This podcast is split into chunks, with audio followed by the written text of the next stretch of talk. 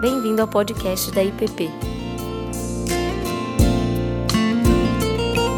A mensagem que você está prestes a ouvir foi ministrada pelo pastor Ricardo Barbosa. É o último capítulo do Evangelho de João, mas se tivesse sido eu que tivesse escrito o Evangelho de João, eu teria terminado no capítulo 20. Faz todo sentido terminar João no capítulo 20. Capítulo 20, João começa com a ressurreição de Jesus e depois as aparições de Jesus. É, também tem jeito de ser embora. Com a, as, as, as as manifestações e as aparições de Jesus para os seus discípulos. Por duas vezes ele se mostra aos seus discípulos. E ele termina o capítulo 20 dizendo assim: Na verdade, fez Jesus diante dos discípulos muitos outros sinais que não estão escritos neste livro. Estes, porém, foram registrados para que creiais que Jesus é o Cristo, o Filho de Deus, e para que crendo tenhais vida em seu nome. Ponto. Uma maravilha. Deveria terminar aqui. Ponto. Acabou o evangelho. Era isso. Mas ele introduz o capítulo 21. E o capítulo 21 é, é um assunto pendente. E João achou importante trazer esse assunto pendente e resolvê-lo antes de encerrar o seu evangelho. E é sobre esse assunto pendente. Né? Às vezes, como o final do evangelho poderia ter sido ali no capítulo 20, né? a gente encerra, encerra como um ano como esse, com talvez as coisas boas que a gente poderia lembrar de que Deus fez ao longo desse ano. Geralmente a gente tem feito assim, né? Um momento de revisão da vida e lembrar de todas as bênçãos, de todas as coisas boas que Deus nos deu esse ano, e aí a gente terminaria o ano assim. Mas João não termina o evangelho contando a grande vitória e o triunfo de Jesus sobre a morte ele termina tratando de um pequeno problema. E eu dei o título para essa mensagem de hoje de manhã, de, do café da manhã dos feridos, ou café da manhã para os desamparados, ou café da manhã para os fracassados. É disso que se trata o capítulo 21. É um café da manhã para Pedro um grande fracassado. Para Pedro, esse personagem intenso, forte, de personalidade intensa, mas que vive um grande, profundo fracasso, carrega consigo uma profunda dor e uma ferida, e João não termina o evangelho enquanto ele não vai lidar com o fracasso e com a ferida de Pedro. Então, hoje de manhã, nesse último domingo do ano, eu quero convidar todos aqueles que eu sei que todos trazem gratidão pelas bênçãos de Deus, mas eu queria convidar todos aqueles que encerram esse ano com dor, com sofrimento, com fracassos, feridas, e eu sei que muitos de nós vivemos um ano assim.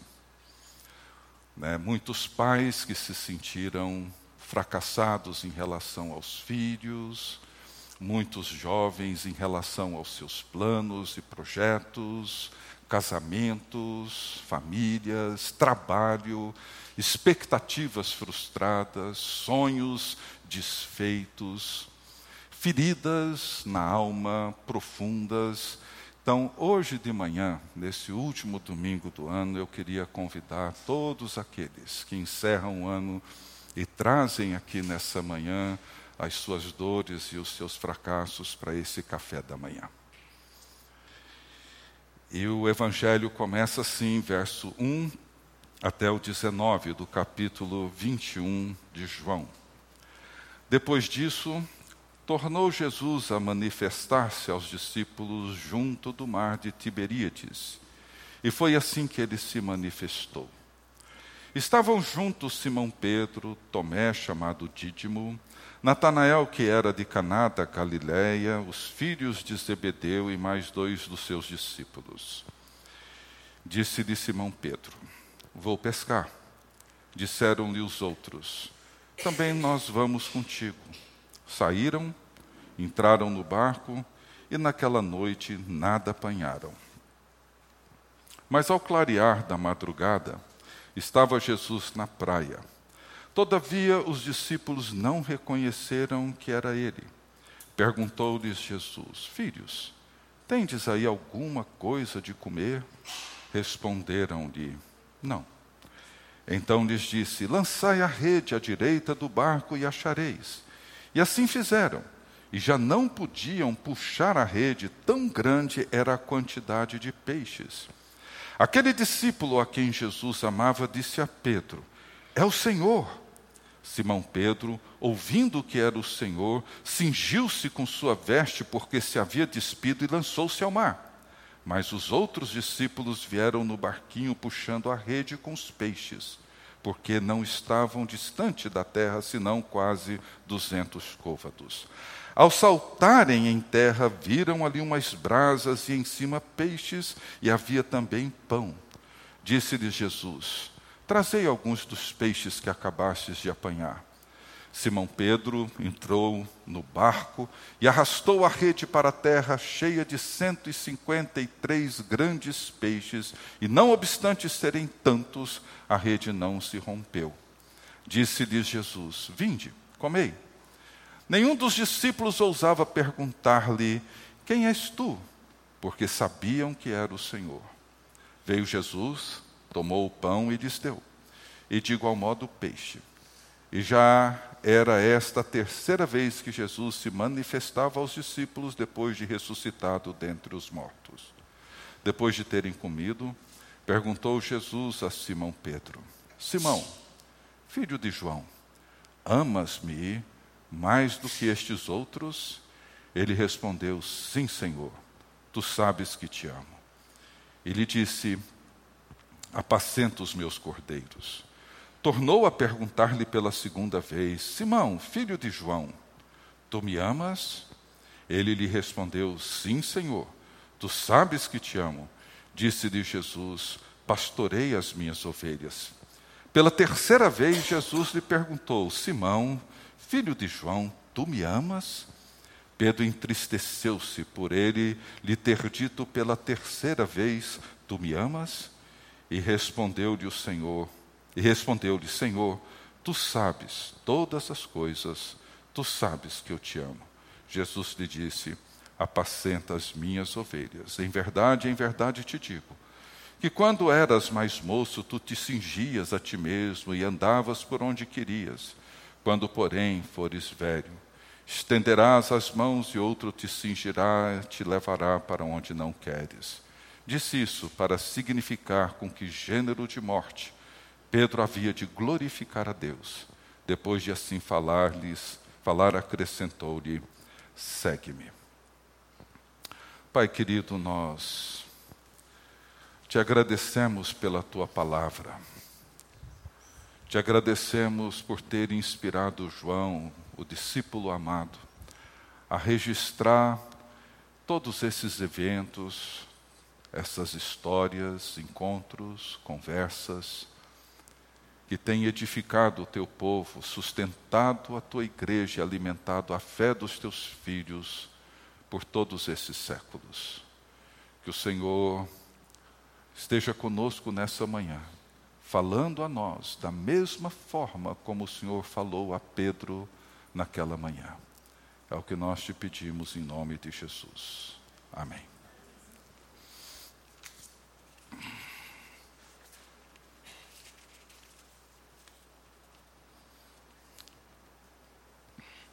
Como eu disse, a história de Pedro é como a história de muitos de nós, uma história de fracassos, uma história de feridas abertas, expostas. Pedro foi um desses discípulos de uma natureza, de uma índole muito impetuosa, uma pessoa de um temperamento bastante autoconfiante, autossuficiente, um dos seguidores de Jesus que ousou mais, e geralmente as pessoas que ousam mais, sobem mais, arriscam mais, elas sofrem quedas maiores, elas sofrem decepções maiores, e assim foi a vida de Pedro. Pedro é esse discípulo que se mostrou corajoso com Jesus, mas que de repente se revela como um grande covarde. É aquele discípulo que se mostrava como leal a Jesus, dizendo que iria defendê-lo e, se necessário fosse, morreria por ele, mas se mostra na última hora como uma pessoa desleal, incapaz de sustentar sua lealdade.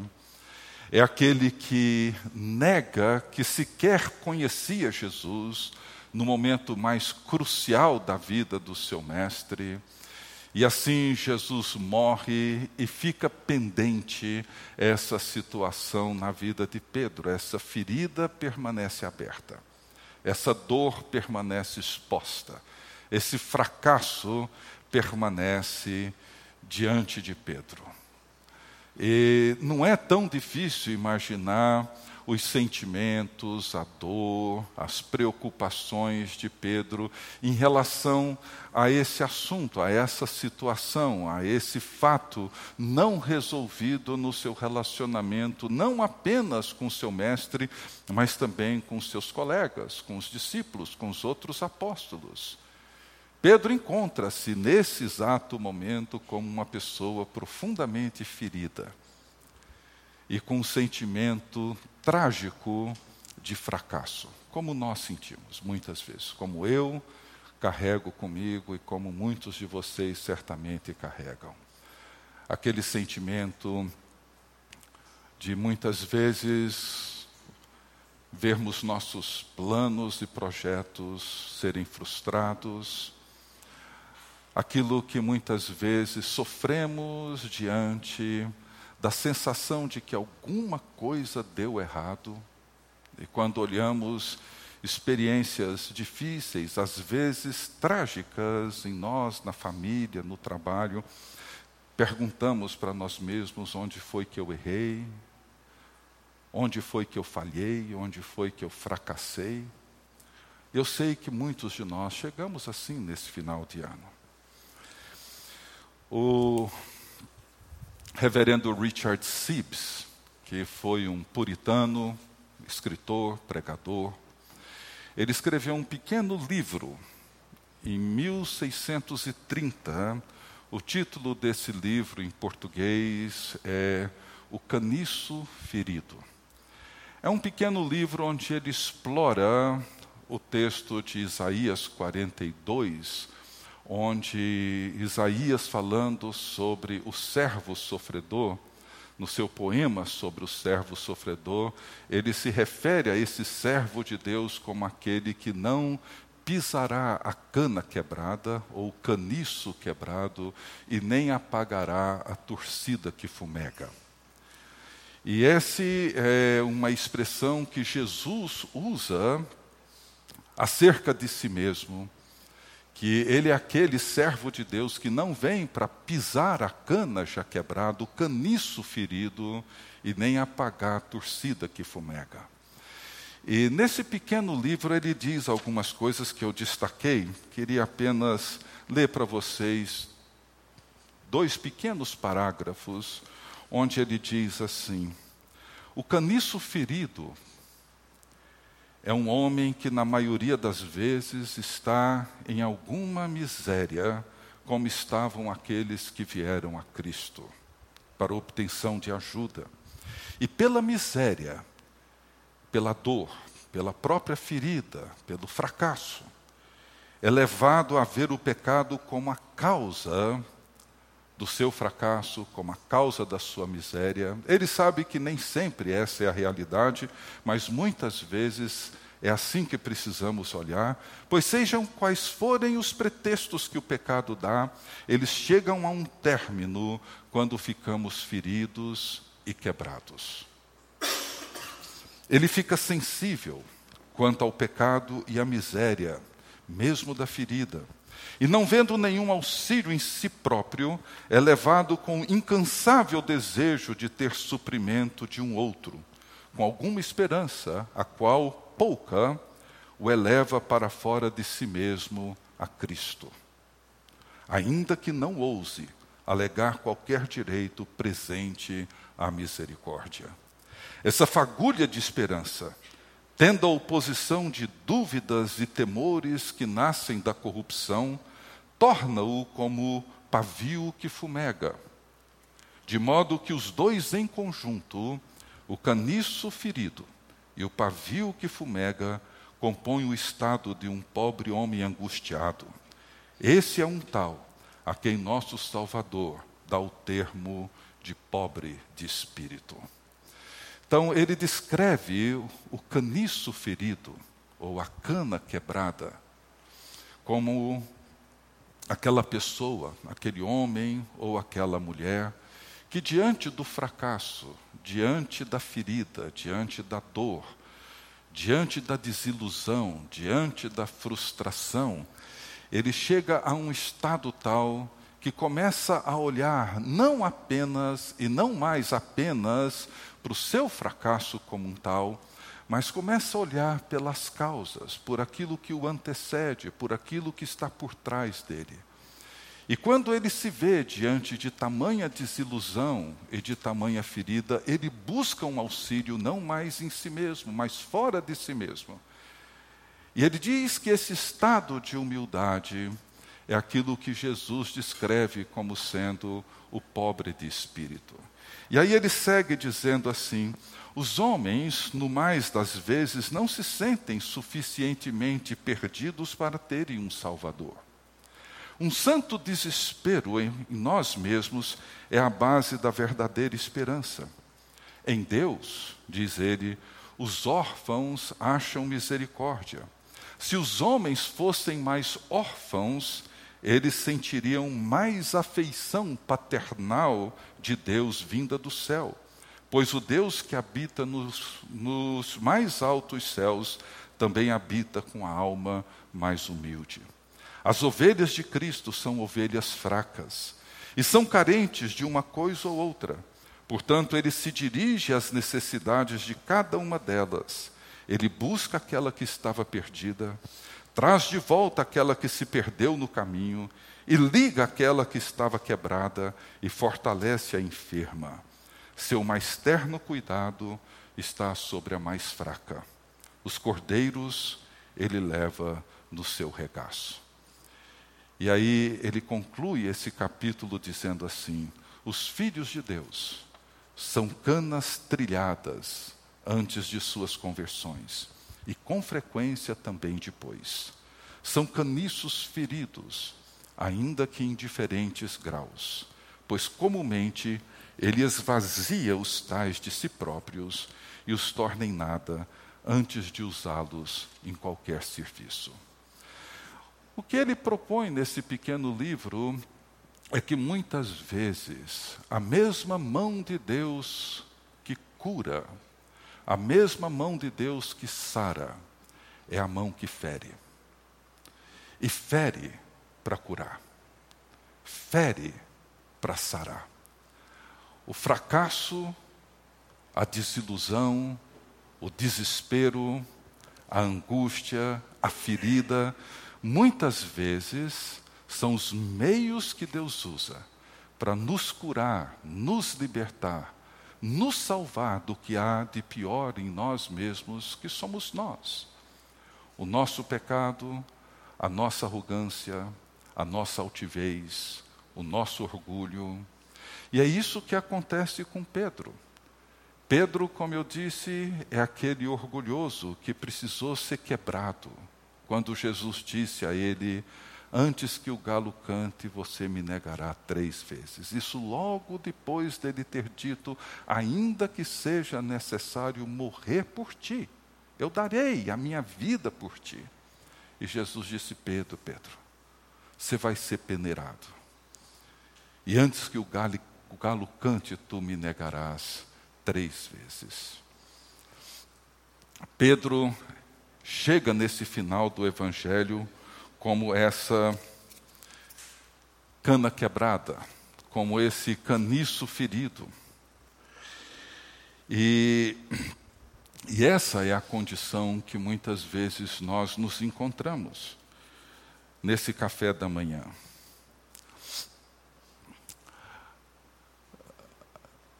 Essa pesca que acontece em João 21, nós encontramos uma muito semelhante em Lucas 5. Depois, se você tiver tempo, procure ler Lucas capítulo 5 e você vai perceber essas duas pescas.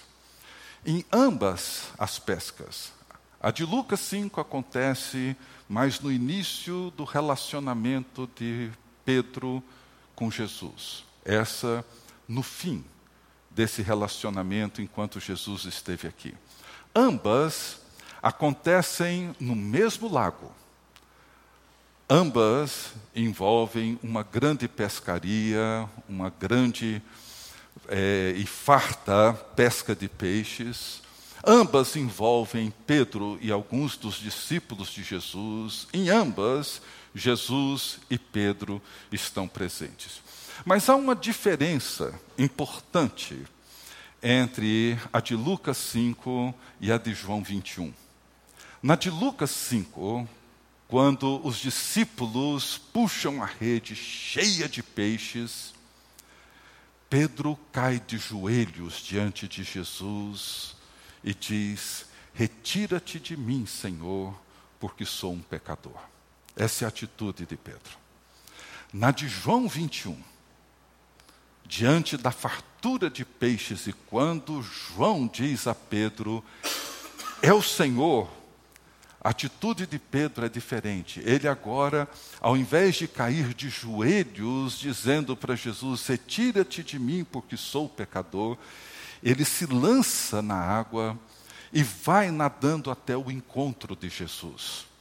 Para mim, há uma diferença extraordinária entre a atitude de Pedro numa pescaria e noutra pescaria. Na primeira pescaria, Pedro está começando o seu relacionamento com aquele que ele cria ser o Messias, o Cristo de Deus, o enviado de Deus, e ele se prostra diante de Jesus de joelhos e dizendo: Retira-te de mim, porque sou pecador. Nessa última, ele é o ferido que se lança diante de Jesus, crendo que somente a misericórdia de Jesus poderia salvá-lo.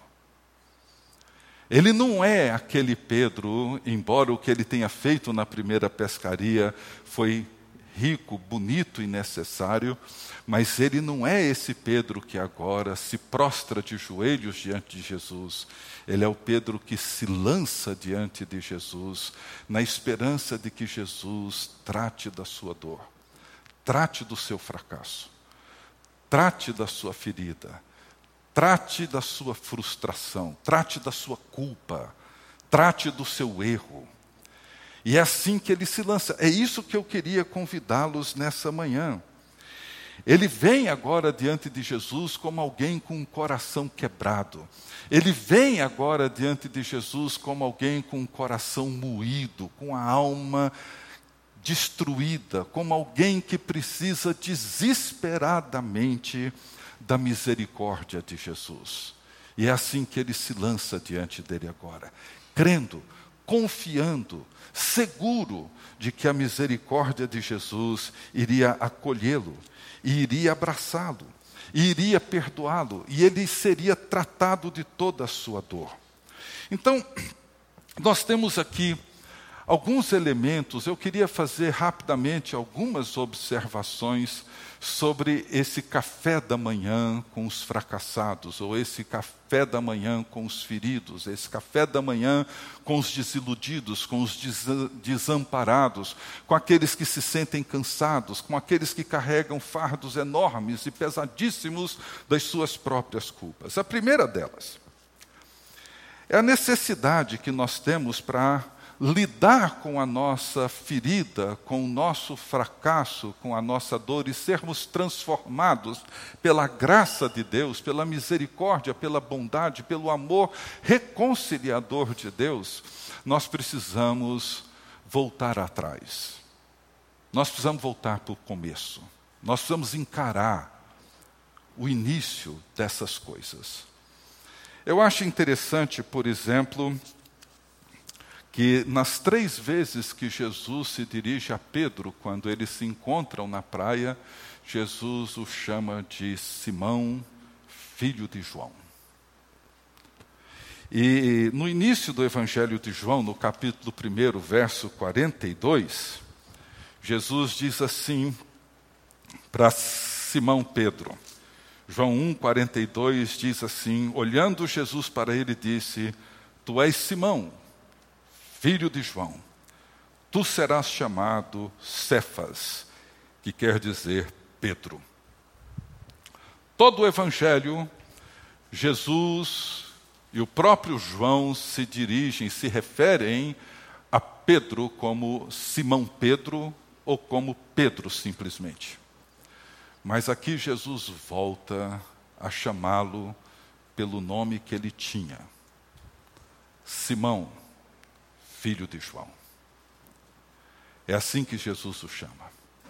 Muitas vezes, nós precisamos, nesse processo de lidar com os nossos próprios fracassos, lidar com as nossas feridas, lidar com as nossas dores, é muito importante, necessário, imprescindível voltar.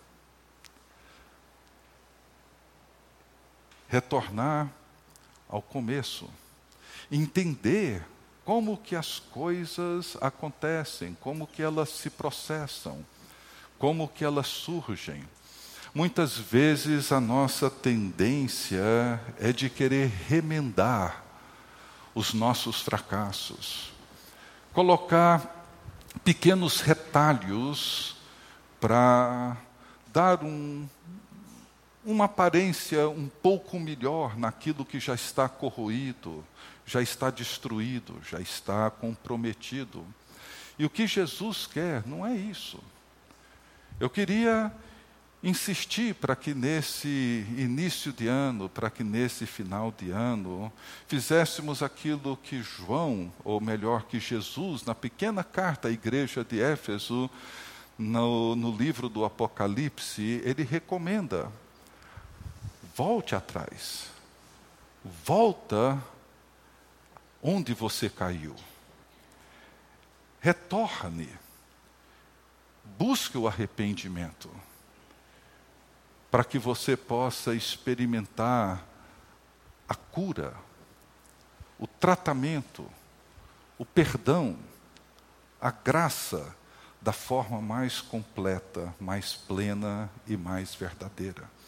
Se você, como pai, como marido ou esposa, como um profissional, como avô, avó, seja lá o que for, se você chega nesse final de ano trazendo algum tipo de fracasso, algum tipo de dor, algum tipo de mágoa, algum tipo de culpa, algum tipo de sentimento que você vem tentando remendar, que você vem tentando costurar com algum pano velho, esqueça isso. Volte lá atrás. Lembre-se de quando Jesus te chamou. E o que, que ele propôs para você e segue propondo para você para toda a sua vida. Volte e retome todo o seu caminho. Porque é isso que importa num momento assim. É ali que nós experimentamos de verdade a cura de Deus. Jesus volta ao início. Jesus volta para o começo de tudo.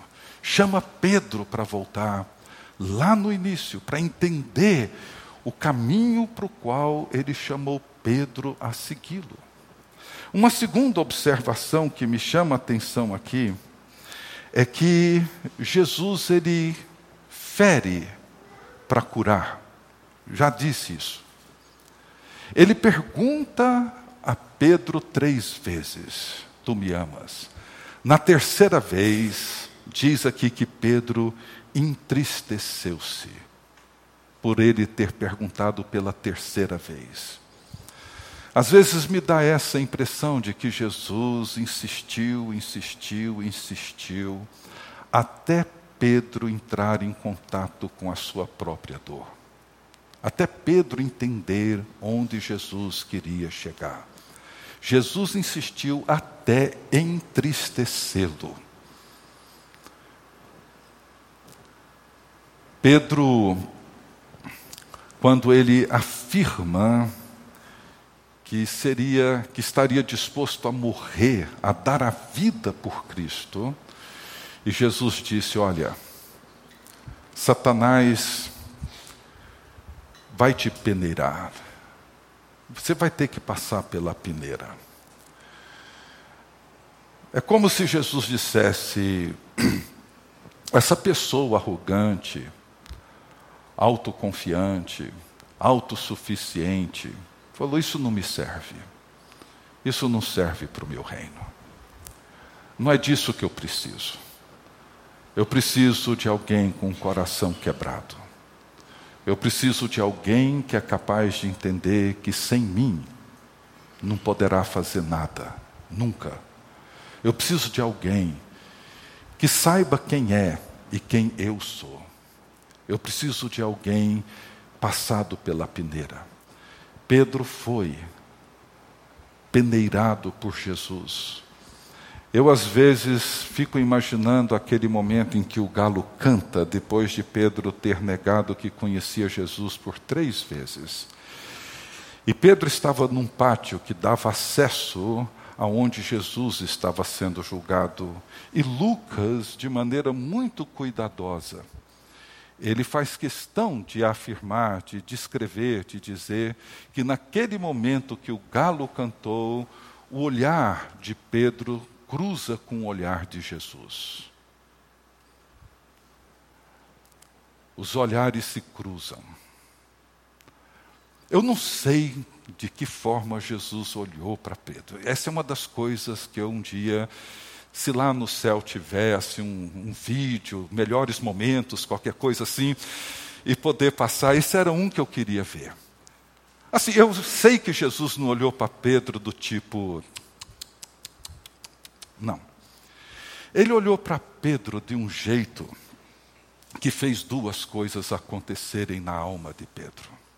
Uma, Pedro percebeu como nunca tinha percebido antes o enorme fracasso que ele era. O grande arrogante, mentiroso, falso, patético que ele era. Ele se deu conta disso ele se deu conta de quão covarde, falso ele era. E ele chora amargamente. Mas foi um olhar que ao mesmo tempo penetrou na alma de Pedro e mostrou quanto Jesus é misericordioso, o quanto ele é gracioso, o quanto ele ama. E quando Pedro encontra-se com Jesus na praia, naquele café da manhã, e Pedro e Jesus pergunta para ele: "Tu me amas?" E Pedro responde: "Eu te amo." "Tu me amas?" "Eu te amo." Tu me amas mais do que todos esses outros. Eu tenho a impressão de que quando Jesus fez essa terceira pergunta, ou perguntou pela terceira vez, eu tenho a impressão de que naquele momento, é como se Pedro dissesse: e na versão diz assim: Senhor, tu sabes todas as coisas, tu sabes que eu te amo. É como se Pedro tivesse dito: Senhor, o Senhor sabe que eu sou um arrogante, prepotente, autossuficiente, orgulhoso, estúpido, metido à besta. O Senhor sabe disso. O Senhor sabe disso. O Senhor conhece meu coração. O Senhor sabe que eu não sou nada daquilo que eu disse que era. O Senhor sabe que eu disse que estaria disposto a morrer por ti, mas na primeira oportunidade eu te neguei da maneira mais covarde e vil que se possa fazer. O Senhor me conhece. O Senhor sabe quem eu sou. Mas eu te amo. Aí Jesus disse agora: cuida do meu rebanho. Jesus precisou primeiro ferir Pedro. Pedro precisava ser ferido. E sabe, gente, a Bíblia diz que fiéis são as feridas produzidas em nós por aquele que nos ama. Eu sou grato a Deus pelas feridas, sobretudo por aquelas que foram produzidas por Deus, aquelas que são produzidas por quem me ama. Deus fere para curar. Muitos de nós resistimos a essas feridas com as nossas vitimações, culpando os outros, responsabilizando outros, mas Deus nos fere para nos transformar. Uma terceira observação é que Jesus nos cura indo no ponto mais importante que transforma a nossa vida. É quando ele pergunta a Pedro: Tu me amas? Veja, ele não pergunta a Pedro algo do tipo: Pedro, você promete que vai guardar todos os meus mandamentos para o resto da sua vida?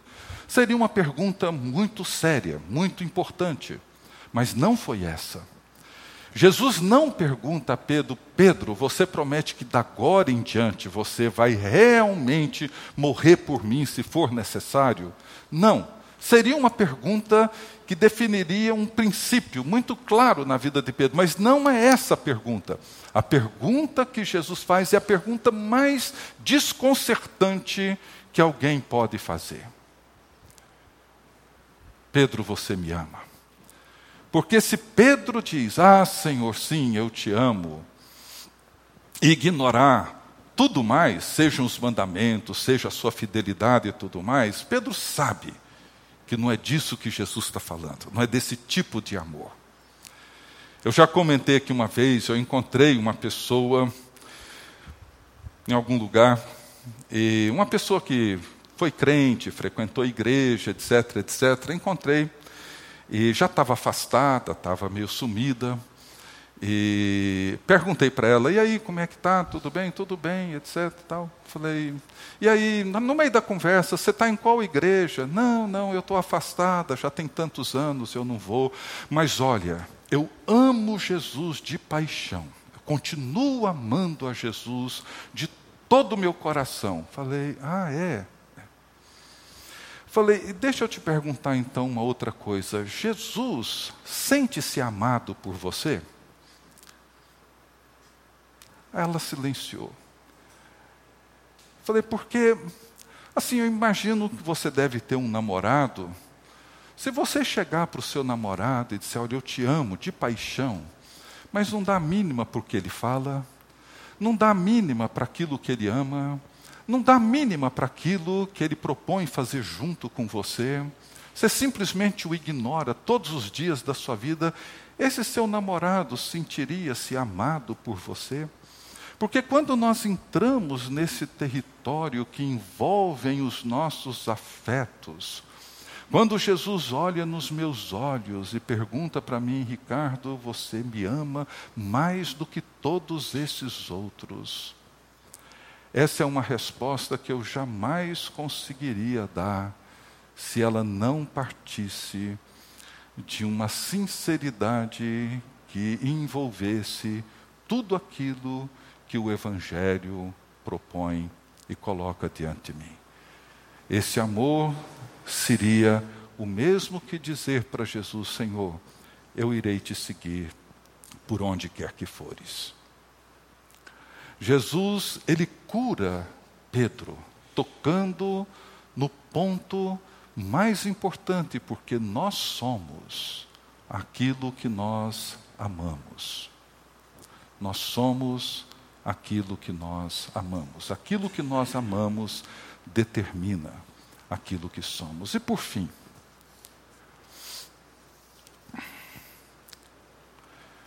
me chama a atenção que é Jesus quem pergunta: Tu me amas? Para mim, Pedro é quem deveria chegar para Jesus e falar: Senhor, o Senhor ainda me ama? Depois de tudo que eu fiz, depois de ter pisado na bola, depois de ter aprontado, depois de ter feito todas as bobagens que eu fiz, depois de ter te negado, depois de ter dito para as pessoas que eu sequer te conhecia, depois de ter falado tantas asneiras que eu falei, o Senhor ainda me ama? Não é assim que a gente se aproxima? Quando a gente apronta, quando a gente faz uma besteira, quando a gente pisa na bola, quando a gente peca, quando a gente se enche de culpa, a nossa pergunta não é essa. Jesus, o Senhor ainda me ama, apesar disso que eu sou, apesar disso que eu tenho feito, apesar da forma como eu tenho tratado as pessoas, apesar da maneira como eu tratei o meu cônjuge, meus filhos, meus pais, meus amigos, meus irmãos, apesar daquilo que eu fiz no meu trabalho, o Senhor ainda me ama. Mas não foi essa a pergunta, não foi Pedro que perguntou para Jesus: Jesus, tu me amas? É Jesus que pergunta a Pedro. Por quê? Porque o amor de Jesus por Pedro não sofreu nenhum tipo de alteração, ele nunca sofre, ele nunca muda. É o mesmo amor, não importa o que você tenha feito, não importa o que eu tenha feito, não importa o tamanho do buraco que eu me meti, não importa a enorme bobagem que eu fiz, não, é, não importa a culpa que eu carrego, não importa o peso da estupidez que eu fiz na minha vida, não importa. O amor de Jesus por nós, ele não altera. Portanto, a pergunta nunca é: Jesus, o Senhor me ama. A pergunta é sempre de Jesus: Você me ama? Essa é a pergunta. Essa é a pergunta que cura. Essa é a pergunta que restaura. Se você veio aqui essa manhã trazendo com você suas culpas, seus fracassos, suas feridas, suas dores, a pergunta hoje não é, Jesus, o Senhor, depois desse ano onde eu fiz tanta coisa errada, onde minha vida virou de perna para o ar, onde tantas coisas confusas aconteceram, onde eu meti os pés pelas mãos em tantas áreas da minha vida, o Senhor ainda me ama? Não, não é essa a pergunta que você precisa fazer hoje. A pergunta que você precisa ouvir hoje é Jesus te perguntando: Você me ama? Essa pergunta cura, restaura redime, transforma. Jesus é o eterno amante dos seus discípulos. E Pedro precisava entender isso. Pedro precisava ter esse encontro. Pedro precisava resolver essa pendência do seu fracasso, da sua traição, da sua negação. Ele precisava enfrentar isso. E eu gostaria de propor a vocês, nesse último dia do ano, se você veio aqui como um caniço quebrado, como um caniço ferido, Jesus é aquele que veio e que não pisa na cana quebrada. Muito pelo contrário. Ele é aquele que oferece a nós, hoje e sempre, outra e outra vez mais, a oportunidade da reconciliação, a possibilidade da restauração. Ele é aquele que vem e que nos chama novamente. É aquele que dá a Pedro uma outra chance E se fosse necessário, outra e outra e outra e outra. E a tradição nos conta que Pedro morreu, como Jesus morreu, apenas solicitando que fosse crucificado de cabeça para baixo, porque não era digno de morrer da forma como seu Senhor havia morrido. Dedicou a vida toda a conhecer a Cristo e a ser transformado por Ele. Em vários outros episódios, Pedro teve que lidar com a sua arrogância, com a sua altivez, com o seu orgulho, sendo quebrado, sendo moído nas suas convicções inflexíveis que muitas vezes iam de encontro às verdades do Evangelho, e Pedro precisou tantas outras vezes ser moído, quebrado, ferido, para ser então curado. E é assim, é assim. Nós chegamos quebrados para sairmos curados, e Jesus nos quebrará tantas e tantas vezes quantas forem necessárias para fazer de mim e de você um vaso novo, para a glória dele. Então eu gostaria que tivéssemos um pequeno tempo de oração. Gostaria que você, aí onde se encontra, e você orasse, colocasse diante de Deus suas feridas nessa manhã seus fracassos. Essa manhã Jesus te chama para esse café da manhã. Esse café da manhã com todos os fracassados dessa igreja. Um café da manhã com todos os feridos dessa igreja. Um café da manhã com todos os que se sentem culpados, desiludidos, todos aqueles que tiveram sonhos interrompidos, projetos fracassados, todos aqueles que sofreram ao longo desse ano eu convido você nessa manhã para ter a sua vida, sua alma restaurada por aquele que fere e que também cura, que quebra e que restaura. E depois eu vou pedir para Daniela tocar aquele hino que cantamos, Amor que por amor desceste, e nós iremos cantá-lo juntos. Você acabou de ouvir o podcast da IPP. Para saber mais, acesse nossa página em www.ippdf.com.br.